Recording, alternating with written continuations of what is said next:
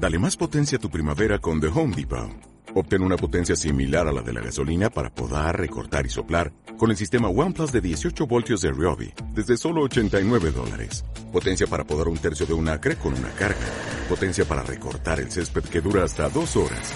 Y fuerza de soplado de 110 millas por hora. Todo con una batería intercambiable. Llévate el sistema inalámbrico OnePlus de 18 voltios de Ryobi. Solo en The Home Depot. Haces más. Logras más. Hola amigos, colegas y compañeros del Diplomado Balance y Equilibrio Informativo, espacio para el encuentro y el aprendizaje promovido por la Universidad de los Andes y Benevicio. En este material auditivo quiero compartir con ustedes lo que fue la ponencia correspondiente al tercer módulo a cargo del licenciado Luis Domingo Álvarez, jornada excelente que generó un clima de debate y discusión en el mejor sentido de la palabra entre los asistentes. Por esa razón hago extensiva mis felicitaciones al ponente, pues además respondió de forma oportuna las dudas e inquietudes de los participantes. Ahora bien, el tema tratado en este tercer módulo fue las fuentes de información. Iniciaré el desarrollo de esta actividad ampliando el concepto de fuentes y cito lo plasmado en el Diccionario de Comunicación Social de Olga Dragni quien define a la fuente como toda aquella persona, institución, documento o medio masivo que puede dar una información que resulte de interés para el trabajo del reportero. Además, asegura la autora que el origen de las noticias se indican en los trabajos periodísticos a través de la identificación de las fuentes, lo que otorga a la información la necesaria credibilidad, además de indicar la responsabilidad por la difusión inicial de las noticias o de las opiniones.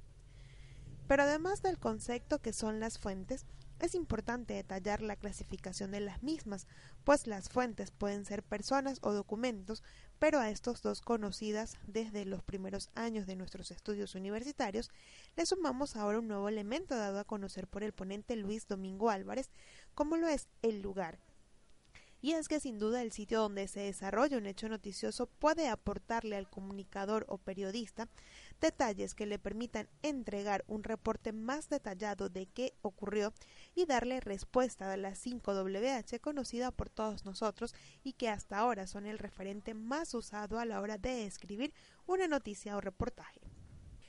Una vez definido el concepto y desglosado la clasificación, me atrevo a exponer desde mi punto de vista personal y en base a mi experiencia como periodista la apreciación que tengo de las fuentes y su relación con los profesionales.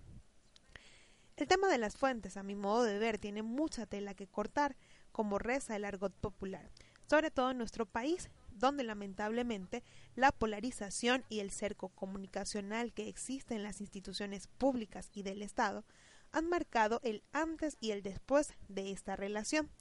Aunque me atrevo a hablar más del después, pues en estos dos años que llevo de egresada de la universidad y de tres de reportera de calle, he visto con preocupación las limitaciones que hay a la hora de ejercer el periodismo, no solo por la censura y la autocensura, sino por el poco derecho de libertad de expresión que existe y el cual quiere ser disimulado o amilanado con fuentes de información que dice solo lo que les conviene, pero que además pretenden imponer su visión como la única y la verdadera, poniendo incluso en tela de juicio la credibilidad de los periodistas y los medios. Sin embargo, ante lo anteriormente planteado, el comunicador social debe ganarse por su trabajo y mérito el respeto de su público, pero también el de sus fuentes de información, sobre todo si está asignado de forma permanente a un área dentro del medio para el cual labora.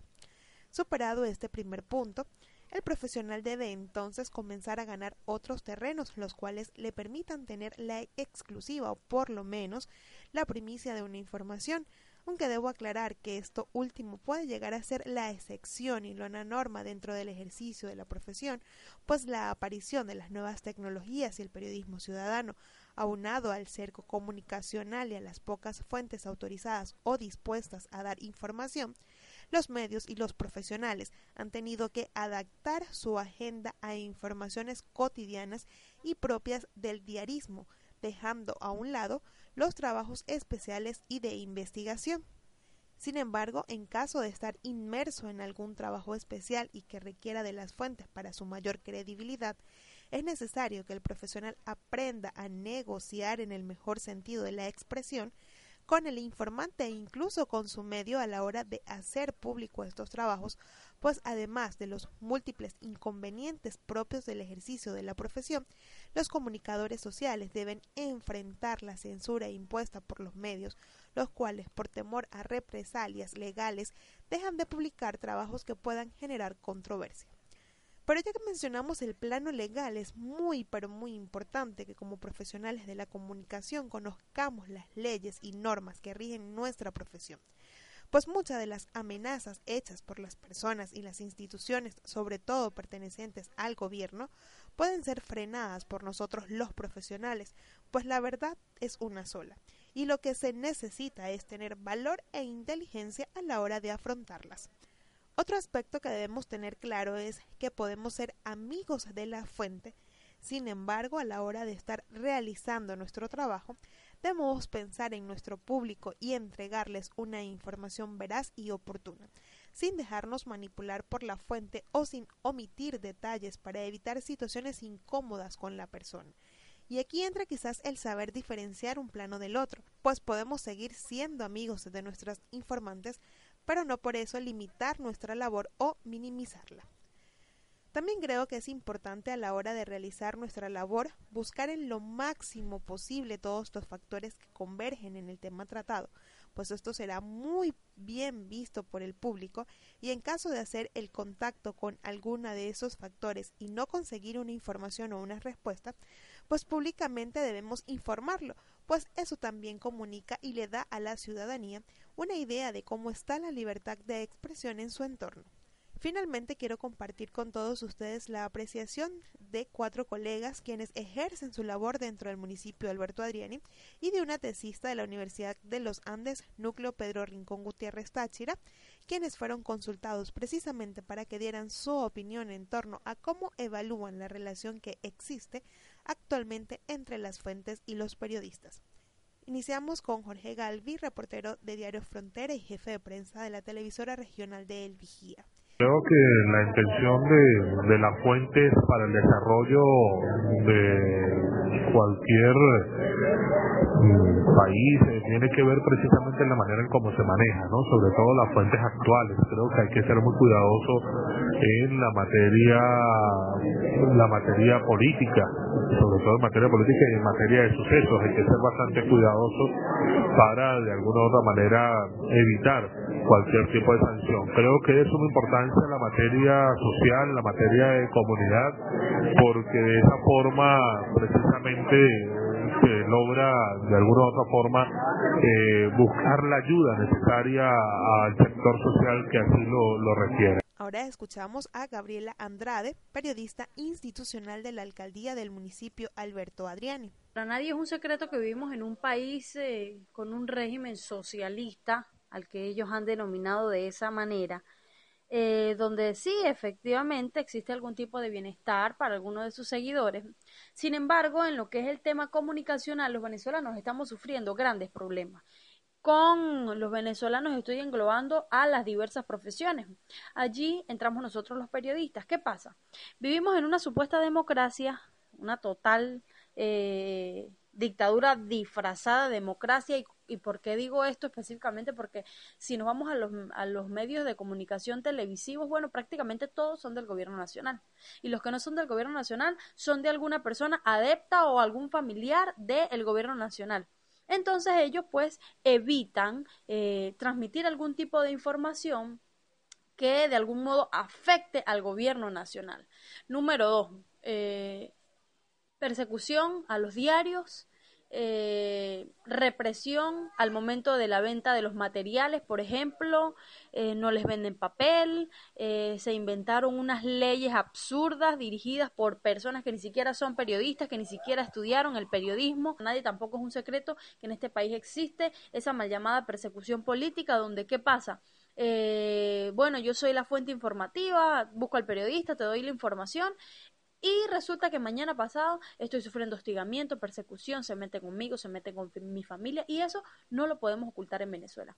Por su parte, la licenciada Lisek Severiche, reportera del canal regional NEC Televisión, también nos da su aporte.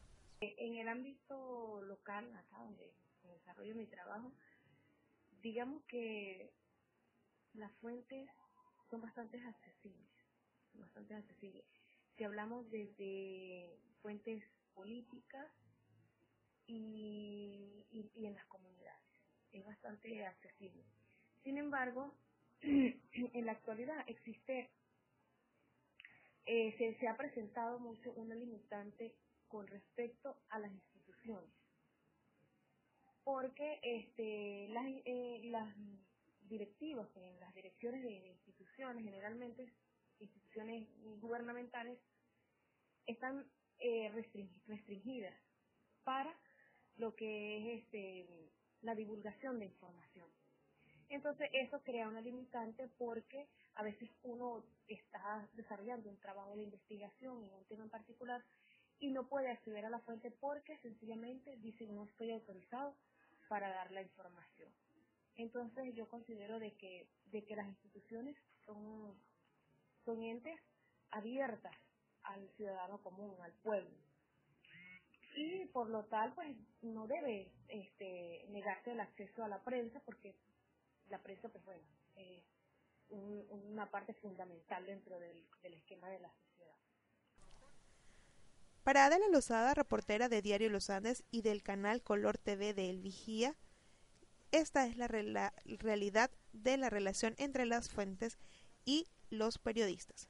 Actualmente, hoy día, eh, las fuentes informativas, y esto lo afinco más en torno a las eh, oficiales por parte del gobierno, en todo caso del Estado, pues han sido cercenadas a los mm, diferentes medios, en este caso a los periodistas, porque em, cuando uno se enfoca a poder realizar, en el caso en el que actualmente me encuentro, justamente eh, con trabajos eh, de investigación amplios en sus diversos, temas, pues es muy difícil acceder a que una fuente oficial de alguna institución independientemente de la temática que se esté tratando, pues pueda facilitar estadísticamente mm, datos precisos en relación el trabajo que uno pueda estar mm, ampliando, desarrollando por eh, como periodista, representante de algún medio de comunicación. Finalmente, para la tesista de la ULA Táchira, María Gabriela Carrero,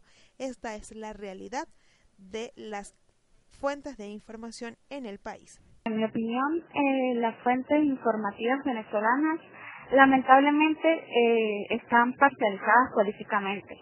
Es difícil acceder a información objetiva en Venezuela, lo cual pues interfiere en la percepción verdadera de la realidad venezolana. Sin mencionar el otro grave problema que se refiere a la mayoría de las fuentes, a que la mayoría de las fuentes hacen poca investigación de la noticia. No hay un verdadero periodismo de investigación solo pues se dedican a informar y no indagan a, a profundidad. Y definitivamente eso afecta a mi profesión, ya que los periodistas nos vemos presionados por los medios a realizar ese periodismo malo que pues conlleva a la decadencia de la sociedad.